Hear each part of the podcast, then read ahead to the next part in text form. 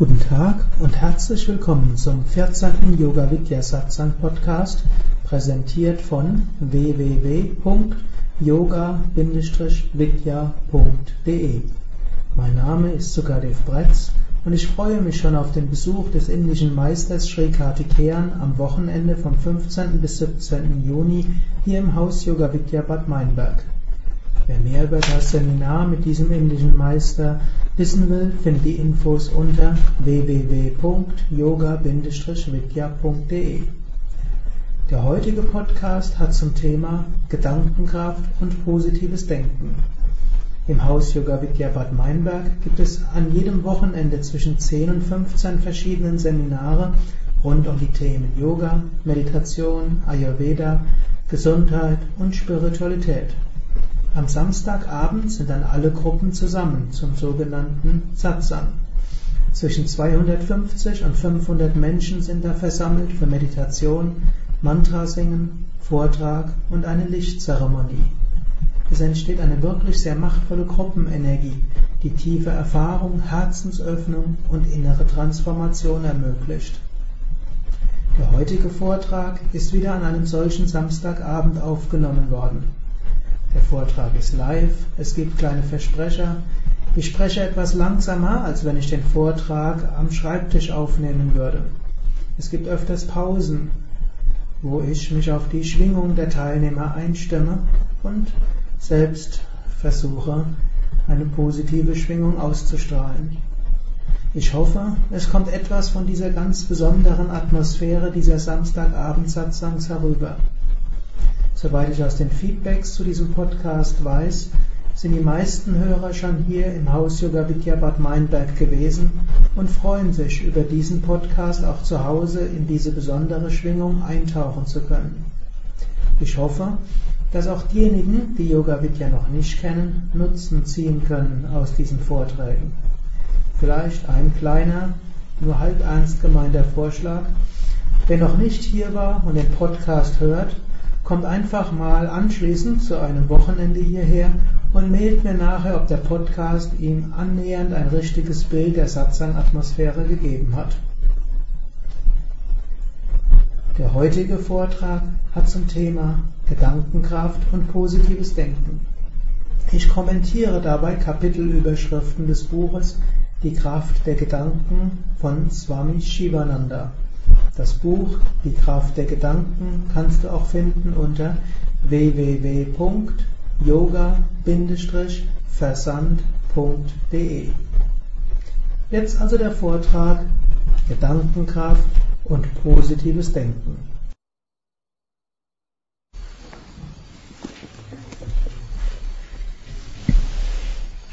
Eine der wichtigen Aspekte des spirituellen Weges hat Swami Shivananda bezeichnet als Kultur der Gedanken, die Nutzung von Gedankenkraft und eines seiner bekanntesten Werke, und ich glaube, es dürfte das mit der zweithöchsten Auflage von seinen Werken sein, war Thought Power, Gedankenkraft. Das mit der höchsten Auflage war Sure Ways for Success in Life and God Realization oder auf gut Deutsch Erfolg im Leben und Selbstverwirklichung. Und das war so ein Charakteristikum der Lehren von Swami Shivananda, insbesondere in seiner zweiten Hauptlehrperiode, dass er diese beiden Dinge verbunden hat, wo er gesagt hat, Erfolg im Leben und Erfolg in spiritueller Entwicklung sind zwei Sachen, die irgendwo auch zusammenpassen. Swami Shivananda war ja selbst einer gewesen, der äh, ein sehr guter Student war, jemand, der recht früh das Medizinstudium abgeschlossen hatte, jemand, der eine eigene, äh, eigene Zeitschrift auf die Beine gestellt hat, was damals so im Anfang des 20. Jahrhunderts nicht ganz so selbstverständlich war, der dann mutig nach Malaysia ausgewandert war, zu einer Zeit, als das indischen Brahmanen eigentlich verboten war. da mindestens aus bestimmten Kasten galt, über den Ozean zu fahren als große Sünde. Hm? Das ist inzwischen längst nicht mehr so, aber damals galt das so. Das hat ihn alles hm, wenig geschert. Hm? Er hatte gemerkt, dort war seine Bestimmung, dort war seine Mission, dort ist er hin, dort hat er ein Krankenhaus geleitet und so ganz charakteristisch dabei war, er wurde hat sich vorgestellt als, als ein Assistenzarzt. Und dann hat er hm, Leiter der Plantage, zu der das Krankenhaus gehörte, gefragt, er kann keinen Assistenzarzt gebauen, er braucht einen Krankenhausmanager. Ob er sich auch vorstellen kann, einen Krankenhausmanager zu leiten. Hat Swami Shivananda gesagt, sicher, wenn du willst, auch zwei. Oder wenn sie wollen, auch zwei oder drei. Gut, und so war er sofort eingestellt. Und ja, ich hatte Büchern schon mal gelesen, in Büchern, wo so Augenzeugenberichte aus der Zeit in Malaysia waren. Also Swami Shivananda hat eine ganze Menge auf die Beine dort gestellt. Er hat aus dem Krankenhaus ein ganz modernes gemacht. Er hat aber auch integriert ein paar Ayurveda-Sachen, ein paar Naturheilkunde, sogar von den Engländern, die er irgendwo mitgekannt hatte. Er hat selbst ein bisschen Hatha-Yoga dort unterrichtet.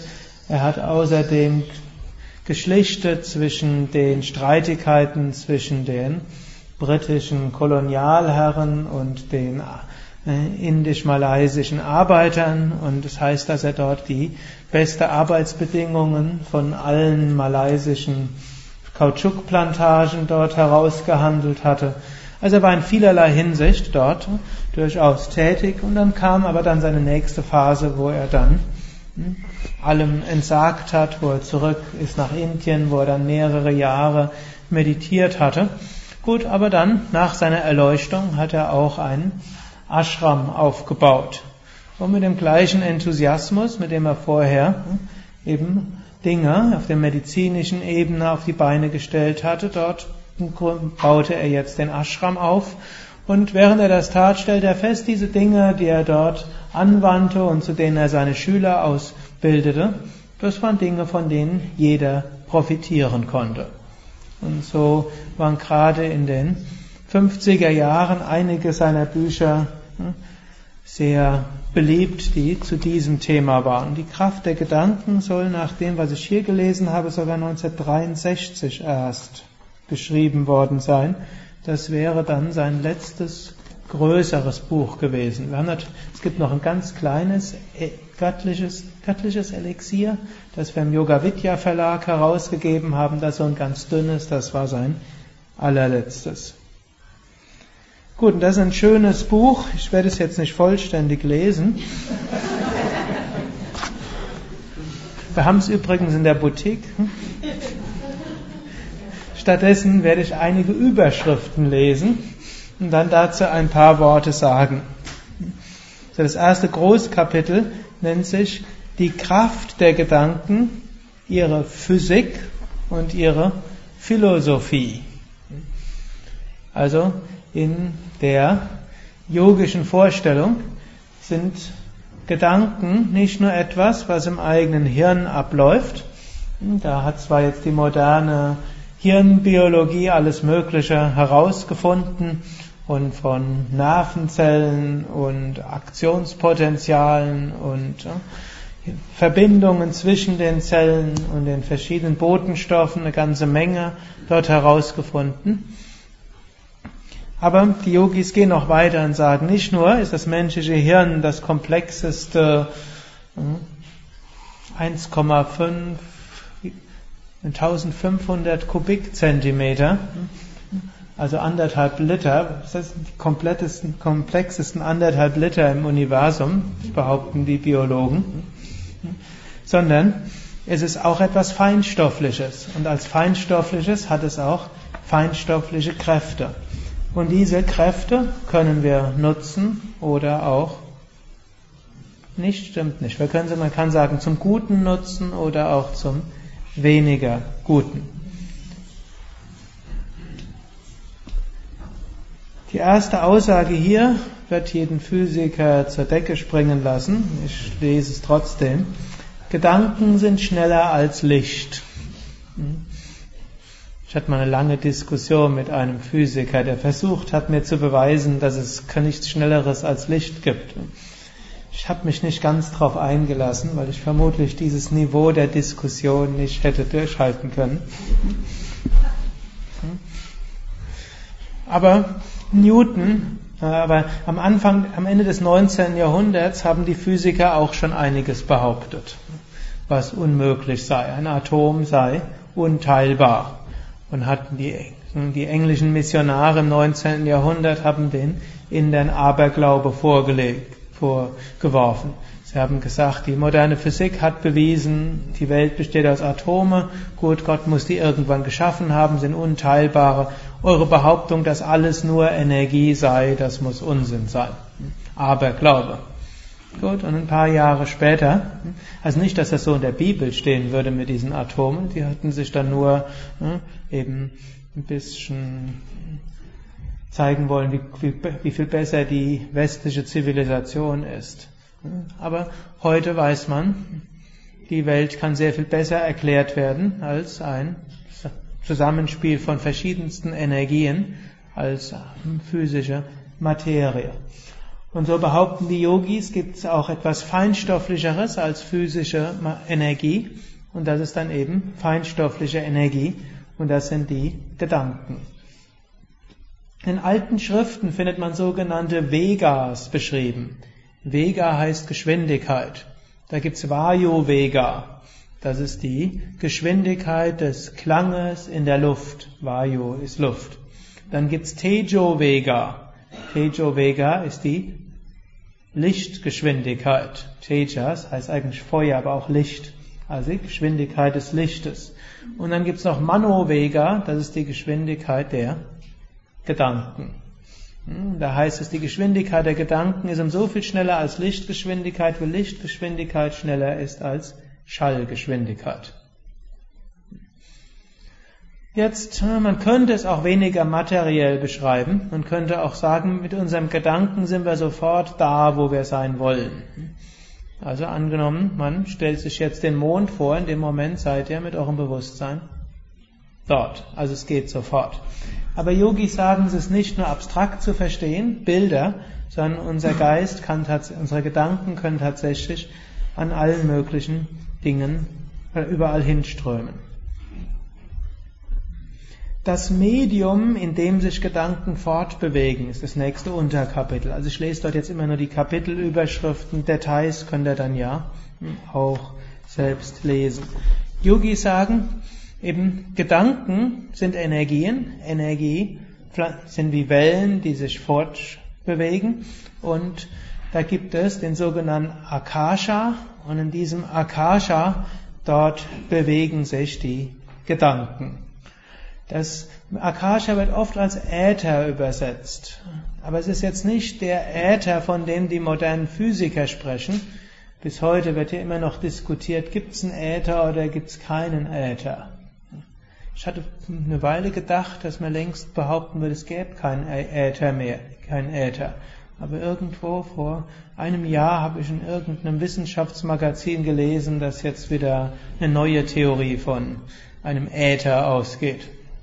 Wie auch immer. Also jedenfalls die Yogis behaupten, es gibt einen feinstofflichen, den Akasha.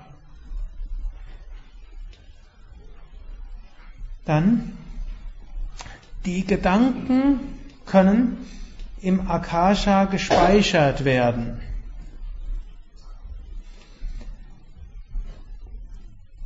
Swami Shivananda schreibt in dieser Stelle, Gedanken haben mehrfachen Segen und mehrfache negative Wirkung. Ein freundlicher Gedanke, den wir haben, hat zunächst mal eine positive Wirkung auf uns selbst. Angenommen, ihr wünscht jemand etwas Gutes, wie fühlt ihr euch dabei? Gut.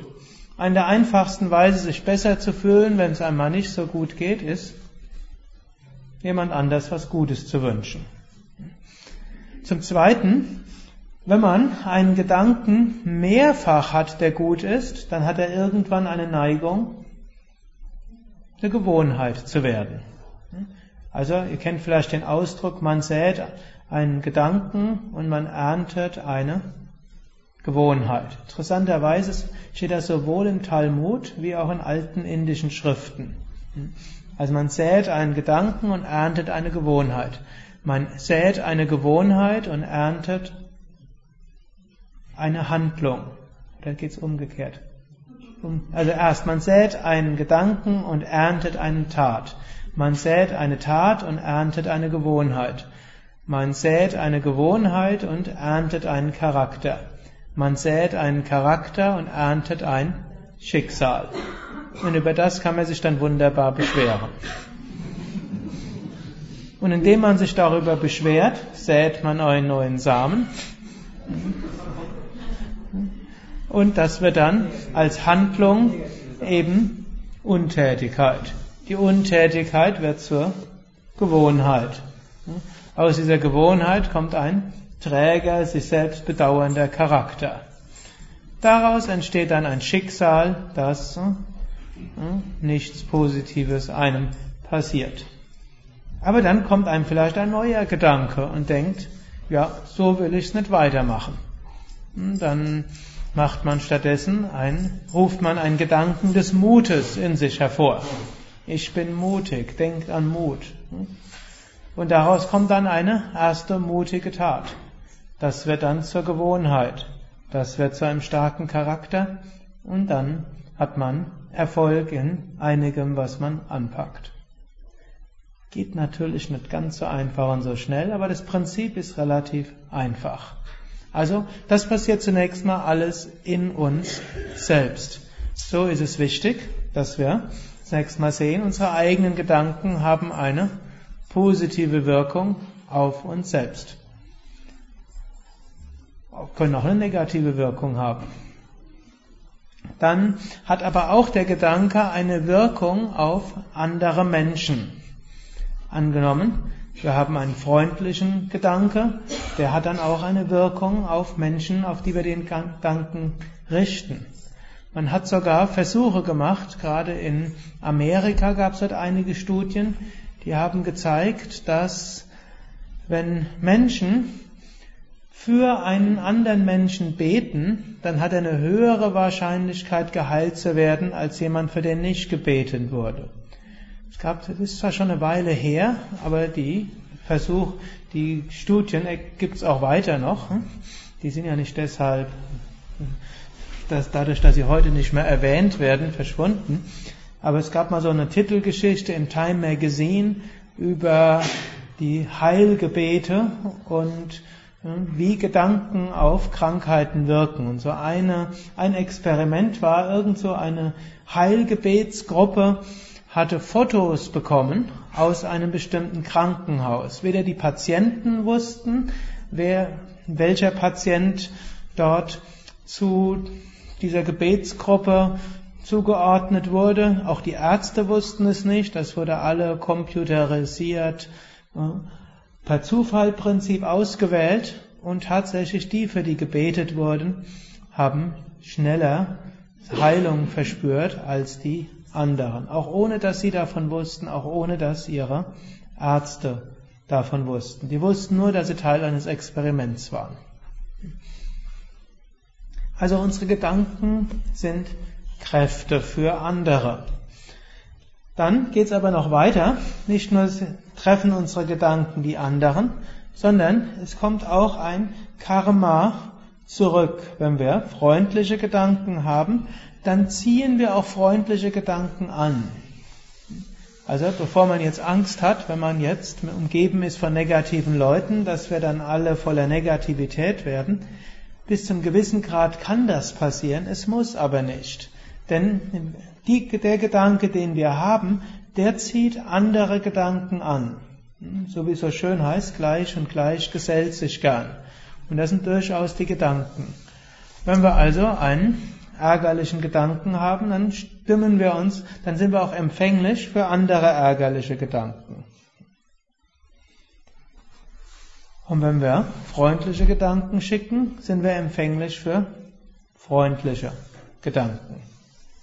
Natürlich Wir können auch mit einem Gebet uns empfänglich machen für freundliche Gedanken und die höchsten Schwingungen des Universums. Und dann geht's auch noch weiter.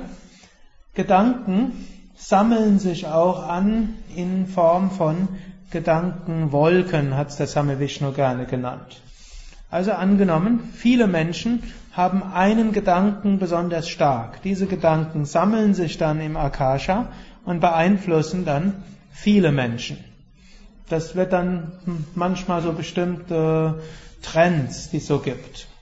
Die werden natürlich durch die Medien noch weiter befördert. Das geht also in unserer heutigen Zeit noch schneller. Aber selbst vorher, plötzlich entstehen bestimmte Modeströmungen. Und Modeströmungen werden nicht wirklich gemacht.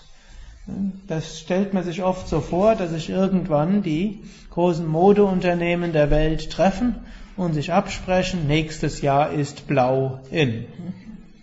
Hm, das funktioniert nicht so. Jeder überlegt, ob nächstes Jahr blau in sein könnte oder grün oder rot oder hm, lila mit grünen Punkten hm, und versucht, das, den künftigen Geschmack irgendwo zu, zu finden. Und wenn eine gewisse Menge von Menschen so einen bestimmten neuen Gedanken plötzlich hat, dann wollen es plötzlich alle machen.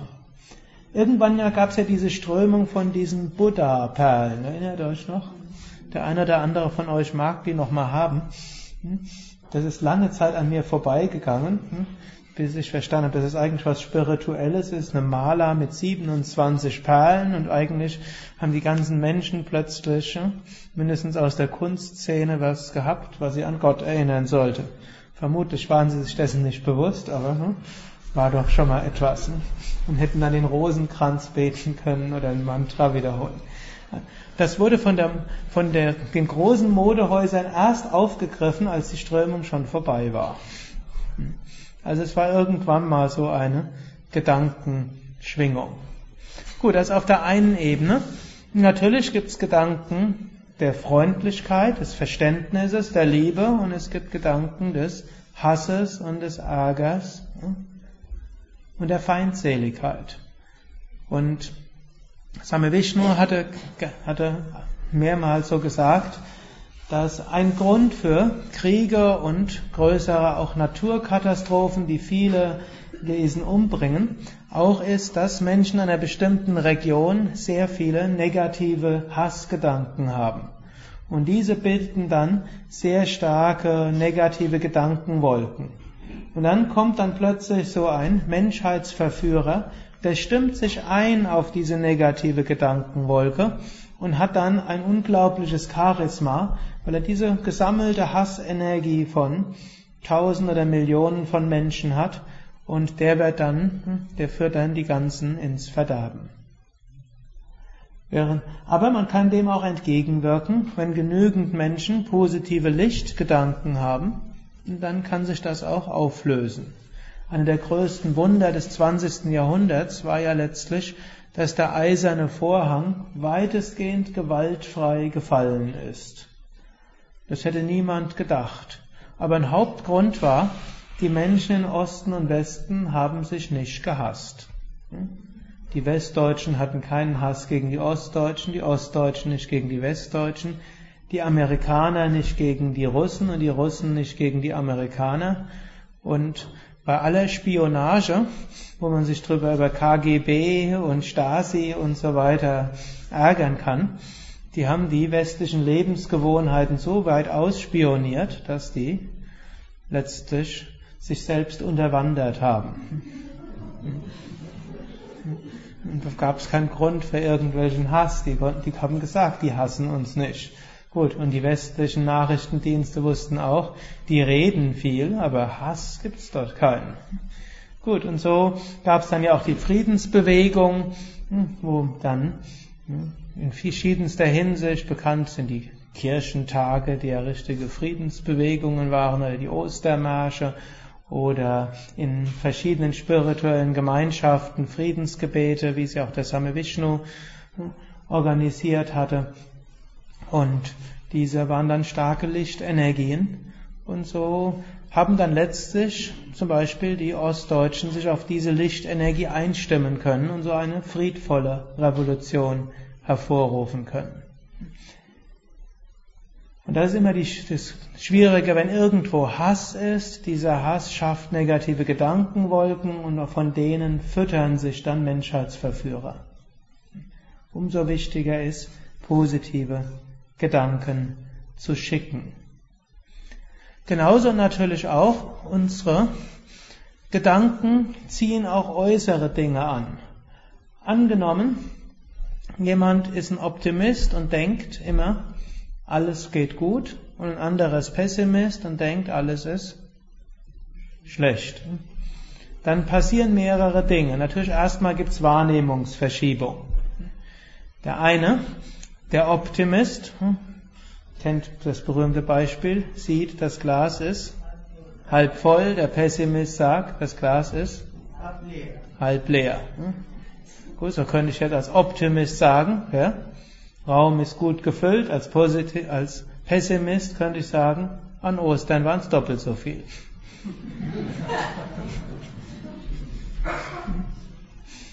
Gut, natürlich nur immer nur Optimist zu sein und dann geht doch was schief, ist auch nicht gut. Also man muss auch vorbereitet sein auf hm, Worst-Case-Szenarios. Aber Optimist erstmal sieht das Gute und sieht die Chancen und die Möglichkeiten. Und das allein beflügelt ihn schon. Auch hat man festgestellt, Optimisten sehen die Vergangenheit anders als die Pessimisten. Wenn man einen Optimisten fragt, was so im Leben alles war, dann kann der sich erinnern an alle möglichen positiven Gegebenheiten. Wenn man Pessimisten fragt, was so alles war, dann kann er sich an alle möglichen negativen Gegebenheiten erinnern. Und wenn man sie dann aber fragt, wer hat denn, hast du nicht auch das und das gehabt? Dann haben die beiden durchaus auch ähnliche Sachen erlebt. Nur beim dem Optimisten bleiben die guten Dinge in Erinnerung, dem Pessimisten die schlechten. Denn man will ja letztlich seine Überzeugung immer wieder bestätigt sehen. Der Mensch hat eine Neigung zu versuchen, seine, Über seinen Überzeugungen treu zu bleiben. Ist zwar auch was Positives, aber wenn die Überzeugungen nicht so hilfreich sind, haben sie eine Neigung, sich selbst zu bestätigen. Yogis behaupten aber darüber hinaus, dass das, woran wir denken, auch eine Neigung hat, sich äußerlich zu manifestieren. Und da hilft es, wenn man sich zur Gewohnheit macht, öfters mal positiv zu denken. Das mental, mentale Training ist ja zum Beispiel unter Sportlern ein wichtiger Aspekt. Es ist zum Beispiel bekannt, muss jetzt gerade hoffen, dass ich jetzt die, das richtige Beispiel brauche. Eine ganze Weile war, war das zehn Sekunden so eine Schallgrenze, wo man nicht schneller sein konnte. Hm? Und keiner ist schneller gewesen als zehn Sekunden. Und dann irgendwann, es ist schon ein paar Jahrzehnte her, irgendwann ist einer schneller gelaufen als zehn Sekunden.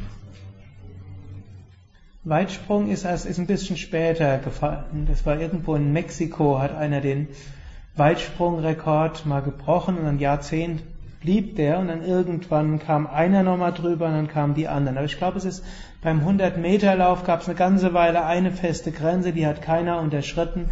Und als es einer unterschritten hatte, konnten innerhalb von einem Jahr war es ein Dutzend und innerhalb von ein paar Jahren war so, auch eine nationale Meisterschaft konnte man nur gewinnen, wenn man drunter war, was vorher als nicht menschgemäß hm, gedacht wurde. Also wir haben geistige Grenzen, aber die können wir transzendieren. Vieles blockieren wir ab, weil wir denken, es geht nicht. Gut, und so können, ist eine gute Sache mal zu überlegen, was denke ich so? Angenommen, ich denke, es ist alles zu viel und ich pack das nicht und so weiter. Was ist die Konsequenz? Ist alles so viel und man packt es nicht. Ne?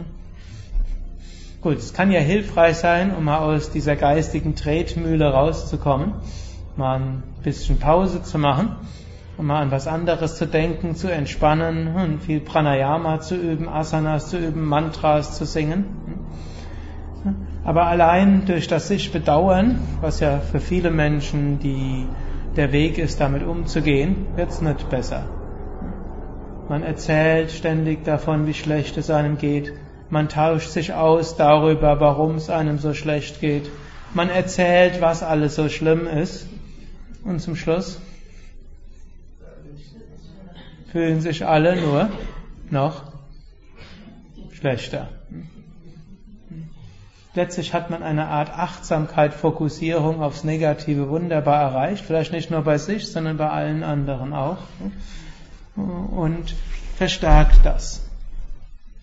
Gut, stattdessen, es kann auch mal hilfreich sein, einfach mal den Frust auch mal so rauszulassen, aber dann muss man wieder ansetzen. Kann ja sein, dass man den Berg erstmal ganz runter geht, um auf das nächste hoch zu gehen. Mensch ist immer noch Mensch und Mensch ist kein Computer, der von einem Moment auf den anderen umprogrammiert wird. Es gibt ja so eine so ein System, das nennt sich NLP, neurolinguistisches Programmieren. In letzter Zeit habe ich mich da irgendwie ein bisschen mehr mit beschäftigt und habe festgestellt, also so die Vorstellung, dass man alles von einem Moment auf den anderen umprogrammieren kann, haben die inzwischen auch nicht mehr. Vielleicht hatten sie es auch noch nie gehabt. Es ist nur so in der Öffentlichkeit so dargestellt. So geht's nicht. Aber man kann einiges dann tun. Und dann kann man wieder positive Affirmationen machen, sich positiv stimmen und positive Gedanken ausschicken. Und in dem Moment, wo wir das tun, ziehen wir auch wieder positive Gedanken an. Und eine einfache Möglichkeit ist zum Beispiel morgens aufzuwachen und zu sagen, ich freue mich auf den heutigen Tag. Und das können wir öfters mal weiter wiederholen.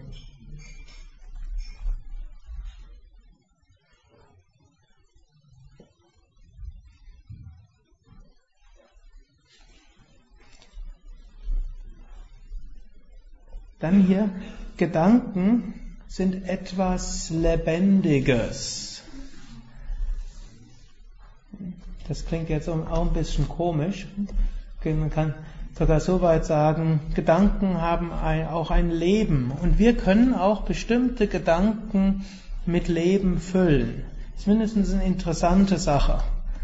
Angenommen zum Beispiel, ihr wisst, dass ihr Menschen seid, die ein Temperament haben, hm, himmelhoch jauchzend und zu Tode betrübt.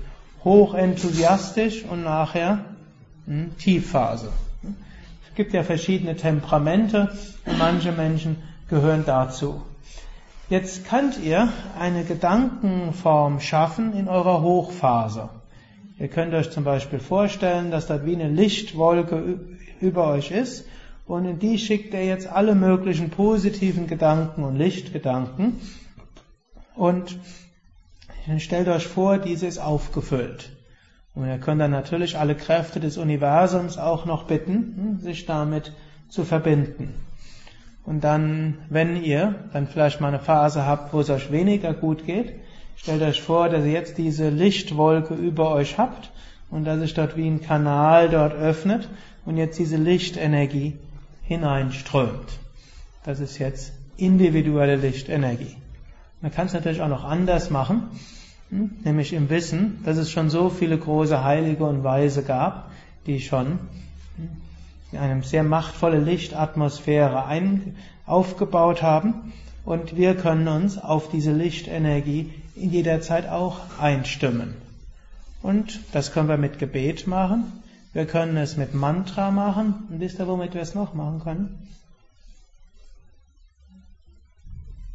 Mit bestimmten Ritualen, wie zum Beispiel das Arati. Auf der einen Seite ist Arati symbolisch. Hm? Wir schicken Licht überall hin. Und dabei schwenken wir ein Licht, das drückt das irgendwie schön aus. Und ist auch eine Symbolik, wir bringen etwas da und nachher bekommen wir auch wieder etwas. Und dadurch, dass wir es mit allen teilen, macht es etwas besonders Schönes. Man kann sogar mit Kirlian-Fotografie oder auch mit kinetischen Tests feststellen, dass das Prasad nach dem Arati eine andere feinstoffliche Energie hat als vorher. Also Kirlian-Fotografie ist so eine Energiefotografie. Also dieses Obst, das wir dort hinstellen, sieht vor dem Hinstellen anders aus als nach dem Arati. Also passiert auch etwas. Aber es passiert auch etwas auf eine sehr subtile Weise. Diese großen Mantras und die großen Rituale sind von großen Meistern vor vielen Jahrtausenden entwickelt worden. Und seitdem sind sie aufgeladen mit Lichtenergie. Dadurch, dass sie seit Jahrtausenden gemacht werden, dadurch ist dort eine sehr starke Licht- und Kraftenergie mit verbunden. Und wenn wir sie machen, dann verbinden wir uns damit. Und vor allem, wenn wir das auch in diesem Bewusstsein machen, in dieser Öffnung. Und dann können wir spüren, wie diese Lichtenergie auf uns wirkt. Und wir können sie dann weitergeben. Und zum anderen, dadurch, dass wir das Arati auf, dort ausführen, füllen wir es auch mit Lichtkraft weiter auf. Mindestens ein sehr positiver Gedanke, diese Vorstellung.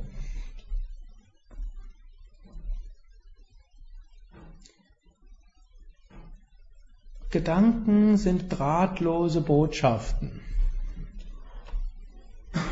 Als Swami Shivananda das geschrieben hatte, war hm, Radio relativ neu. Hm. Das war dort hm, drahtloser Empfang, das war dort was ganz Besonderes.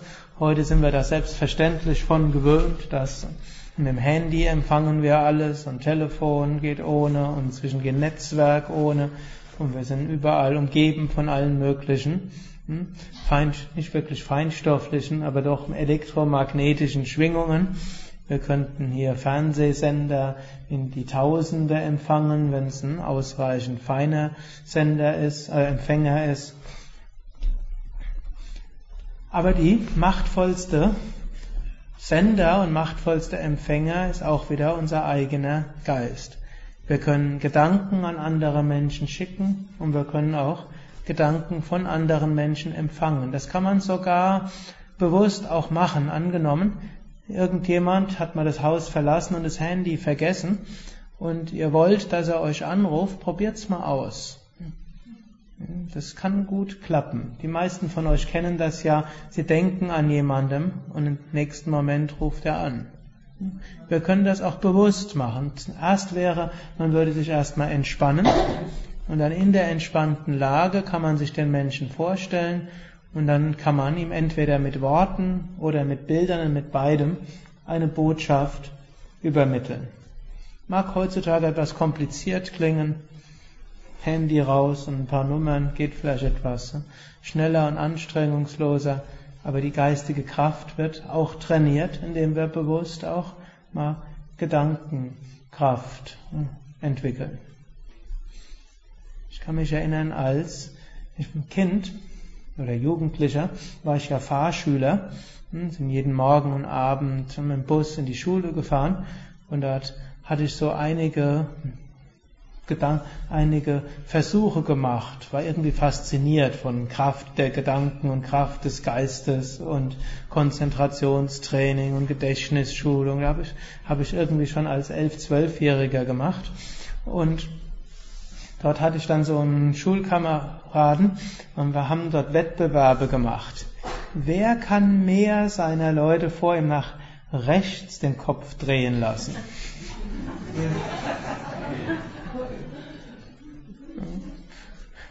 Und äh, das war dann schon erstaunlich, wie die Leute alle plötzlich den Kopf nach rechts gedreht haben. Es war keine Wahrnehmungsverschiebung. Wir haben das durchaus verbunden mit Nachzählen. Wir waren zum einen fasziniert, zum anderen waren wir auch Empiriker, kann man sagen.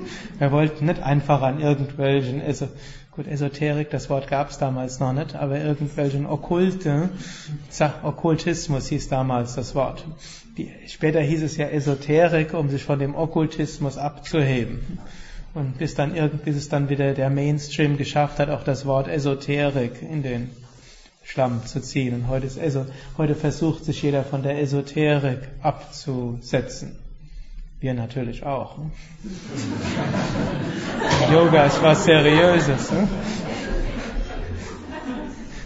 Aber vor 30 Jahren hat, und 25 Jahren hat man Yoga-Bücher in, in der Esoterik-Ecke gefunden. Und vor 50 Jahren in der Okkultismus-Ecke. Gut, heute hat man irgend, heute vielleicht in der Wellness-Ecke. Weil natürlich alles etwas ganz anderes ist. Nur Yoga bleibt stets in der Essenz gleich, passt sich aber in der Lehrmethode etwas an. Gut, also man kann Menschen bis zum gewissen Grad beeinflussen, sofern sie dafür zu öffnen, sich bereit sind zu öffnen. Ich erzähle euch noch eine andere Geschichte, das ist jetzt keine positive Geschichte. Und irgendwann wollten wir dann auch mal ausprobieren, wie stark auch Suggestionen wirken können. Und dort haben wir so ein paar aus unserer Klasse haben sich dann so postiert, dass einer unserer Schullehrer, der war auch Fahr, nicht Schüler, sondern Lehrer, ist auch mit dem Bus gekommen. Und der, als der ausgestiegen ist, kam der Erste und hat gesagt, Sie sehen aber schlecht aus. Geht, ist bei Ihnen alles okay? Und so alle paar hundert Meter kam der Nächste und hat irgendwas in der Richtung gesagt. In der dritten Stunde kam er nicht, er hat sich krank gemeldet.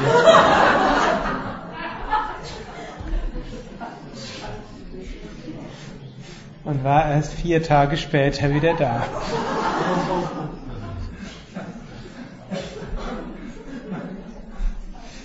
Wirkt übrigens auch anders. Also angenommen, jemand ist seit einer Weile krank, kann es hilfreich sein zu gucken, ob man irgendwas findet, wo es ihm ein bisschen besser geht. Und meistens findet man auch irgendwas. Deine Augen leuchten aber schon wieder etwas mehr. Man sollte dabei nicht, nicht ganz sich was Unwahres sagen, denn sonst ist ja auch im Yoga dem Satyam verpflichtet. Also nicht dem Satyam, sondern hm, der Wahrhaftigkeit verpflichtet und will deshalb nicht lügen. Aber letztlich ist es ja auch nur eine Zeitverschiebung. Man könnte auch etwas sagen, es ist ja keine Lüge, es bezieht sich nur auf das, was morgen ist. Und man kann sagen, ich bin sicher, morgen geht's dir besser. Wenn der andere das glaubt, dann ist es wahrscheinlich, dass es ihm morgen besser geht. Oder eben man schaut irgendetwas, was man sieht, das besser geht und macht den anderen darauf aufmerksam. Es wäre eine gute Technik, 20 Leute besuchen hintereinander den gleichen Patienten und erzählen ihm, dass es ihm, dass er besser ausschaut. Erhöht die Wahrscheinlichkeit der Genesung.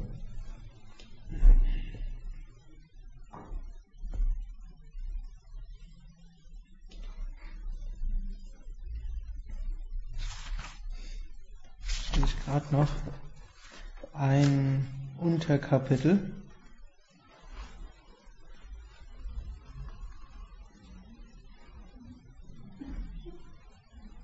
Lesen, wo ich einfach hm, hat jetzt gerade auf etwas einem besonders schönen Kapitel aufgeschlagen. Gedankenkraft schafft die Umstände. Es heißt oft, dass der Mensch das Ergebnis der ihn umgebenden Kräfte ist, seine Umgebung ist. Heute würde man sagen, der Mensch ist ein Produkt einer Mischung aus Genen und Umgebung. Swami Shivananda behauptet hier, das stimmt nicht. Die Fakten beweisen das Gegenteil. Viele der größten Menschen auf der Welt sind in Armut und misslichen Umständen geboren worden. Viele, die in Slums und schmutziger Umgebung geboren worden sind, haben sich zum höchsten Status erhoben. Sie erlangten Ruhm zeichneten sich aus in Politik, Literatur und Poesie. Sie sind strahlende Genies und Leuchtfeuer der Welt geworden. Wie ist das zu erklären? Kinder von, von Schustern und Fischern sind zu hohen Positionen aufgestiegen. Jungen, die auf den Straßen Schuhe putzten, in Bars Bier verkauften oder in Hotels kochten, wurden berühmte Dichter und fähige Journalisten. Dann gibt er ein paar Beispiele aus seiner damaligen Zeit in Indien. Jeder Mensch wurde mit seinen Samskaras geboren. Also wir sind schon geboren mit bestimmten Charaktereigenschaften, kann man sagen. Im Yoga würde man sagen, das stammt, kommt von der Astralwelt, vom früheren Leben bringt man das mit. Biologen würden sagen, hm, kriegen wir von den Genen her mit. Hm? In den praktischen Konsequenzen spielt es erstmal nicht die große Rolle. Der Geist enthält die Eindrücke von Gedanken und Handlungen aus früheren Geburten. Samskaras, also diese Eindrücke, sind die latent vorhandenen Möglichkeiten. Und diese guten Samskaras sind für den Menschen wertvolle Güter. Auch wenn er sich in misslichen Umständen befindet, geben ihm diese Samskaras einen gewissen Schutz vor äußeren, unerwünschten und feindlichen Einflüssen. Sie helfen seinem Wachstum und seiner Entwicklung. Gut, also aus bestimmten Gründen bringen wir etwas mit aus einem früheren Leben oder als genetisches Material. Dann haben wir eine bestimmte Erziehung gehabt und die hat natürlich auch einen Einfluss gehabt. Nur der Mensch kann sich daraus erheben, was er als Erziehung mit hat und was er als sein genetisches Material hat. Er hat nämlich etwas, und das unterscheidet ihn vom Tier. Das nennt sich Buddhi. Und Buddhi ist, kann man übersetzen als Vernunft, als Urteilskraft oder die Kraft hinter der Buddhi ist die Willenskraft. Wir können eines Morgens aufwachen und sagen, ich habe keine Lust mehr, immer ständig in der Opferrolle zu sein. Ich will jetzt was anderes machen.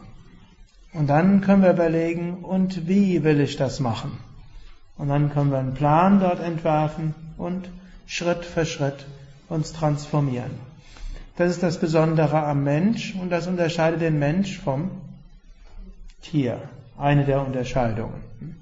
Zum Beispiel ein Hund kann nicht morgens aufwachen und überlegen, Warum setze ich mich eigentlich immer hin, wenn mein Herr sagt, sitz?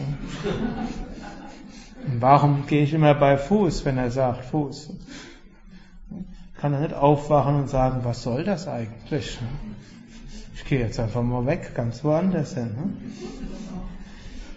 Ja, aber nicht, das sind andere Instinkte, die folgen. Es ist nicht so, dass sich von heute auf morgen dann plötzlich ändern, weil sie irgendwo was denken. Bei Menschen ist das sehr wohl möglich. Einige der hier Anwesenden haben das irgendwann mal gemacht, hatten vielleicht irgendwo ein Leben, wo es hauptsächlich darum ging, gute Kleidung zu haben, viel Geld zu verdienen und äh, möglichst lange Abende in irgendwelchen Räumlichkeiten zu verbringen, die er heute nicht mehr besucht. Und vielleicht eines Tages habt ihr gedacht, Will ich das? Macht mich das glücklich? Ist es das, wie ich mein Leben weiter verbringen will? Und dann kann man anfangen. Also wir haben die Möglichkeit, unsere Buddhi zu nutzen und auch Viveka, unsere Unterscheidungskraft und unser Leben in die Hand zu nehmen. Damit fängt es letztlich an. Und dann nutzen wir unsere Gedankenkraft und dann setzen wir das Schritt für Schritt um. Und die Reise nach Rom beginnt mit dem ersten Schritt. Und wenn man sich auf dem Weg verlaufen hat, dann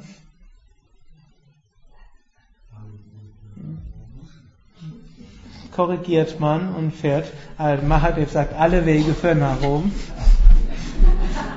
Ja, das ist ja gar nicht so falsch. Ne?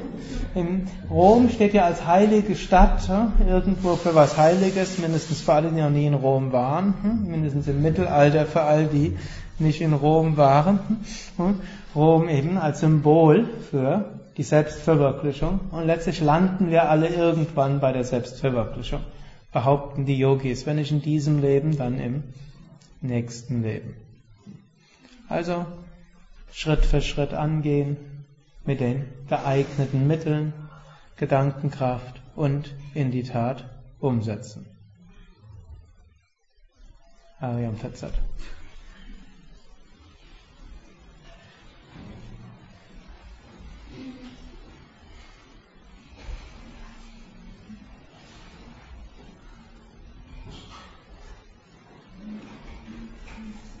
Und ich sagte vorher, dass die Kraft hinter unserer Buddhi, unserer Viveka, Willenskraft heißt. Und Swami Shivananda in seinem Buch Erfolg in Leben und Selbstverwirklichung schlägt so ein paar Affirmationen vor, um unsere Willenskraft zu stärken. Und wir können vielleicht einen Moment lang in die Meditation gehen und diese oder ähnliche Affirmationen wiederholen. Mein Wille ist stark, rein und unwiderstehlich. Om, Om, Om. Mein Wille ist stark, rein und unwiderstehlich. Om, Om, Om. Mein Wille ist stark, rein und unwiderstehlich. Om, Om, Om. Ich vermag alles durch meinen Willen. Om, Om, Om. Ich vermag alles durch meinen Willen. Om, Om, Om. Ich vermag alles durch meinen Willen. Om, Om, Om. Ich habe einen unbesiegbaren Willen. Om, Om, Om. Ich habe einen unbesiegbaren Willen. Om, Om, Om. Ich habe einen unbesiegbaren Willen. Om, Om, Om. Wiederholt diese oder ähnliche Affirmation noch ein paar Mal oder bleibt eine Minute in der Stille.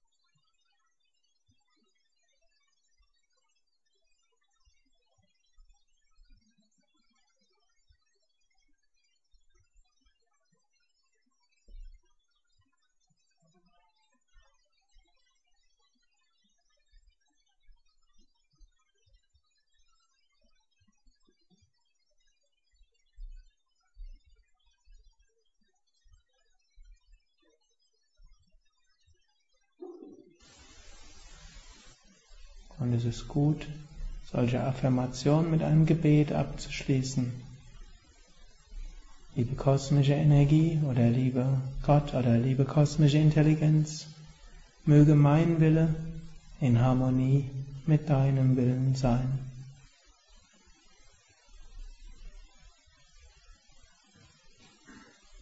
Dein Wille geschehe. Das